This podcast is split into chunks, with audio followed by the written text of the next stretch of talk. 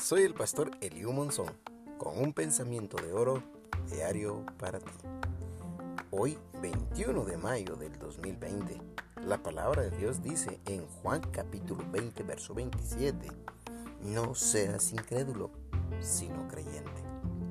Qué palabras más sorprendentes, expresadas por el mismo Señor Jesús, ya que Él se dio cuenta de que la humanidad, aunque estaba viendo, aunque tenía razonamientos lógicos, aunque tenía pruebas palpables que se podían poder decir, yo lo vi, yo lo toqué, no podían creer.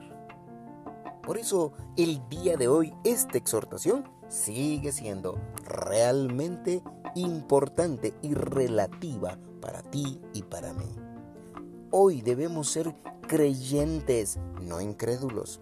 Hoy debemos creerle a Dios. Sus palabras siempre se han cumplido, nunca se han dejado de cumplir. Siempre lo que Él ha dicho se ha hecho. Sus palabras fueron hechos definitivamente, si Él dice que Él está con nosotros, si Él dice que sus ángeles acampan alrededor nuestro, si Él dice que nos va a proteger de toda peste, significa que lo va a hacer.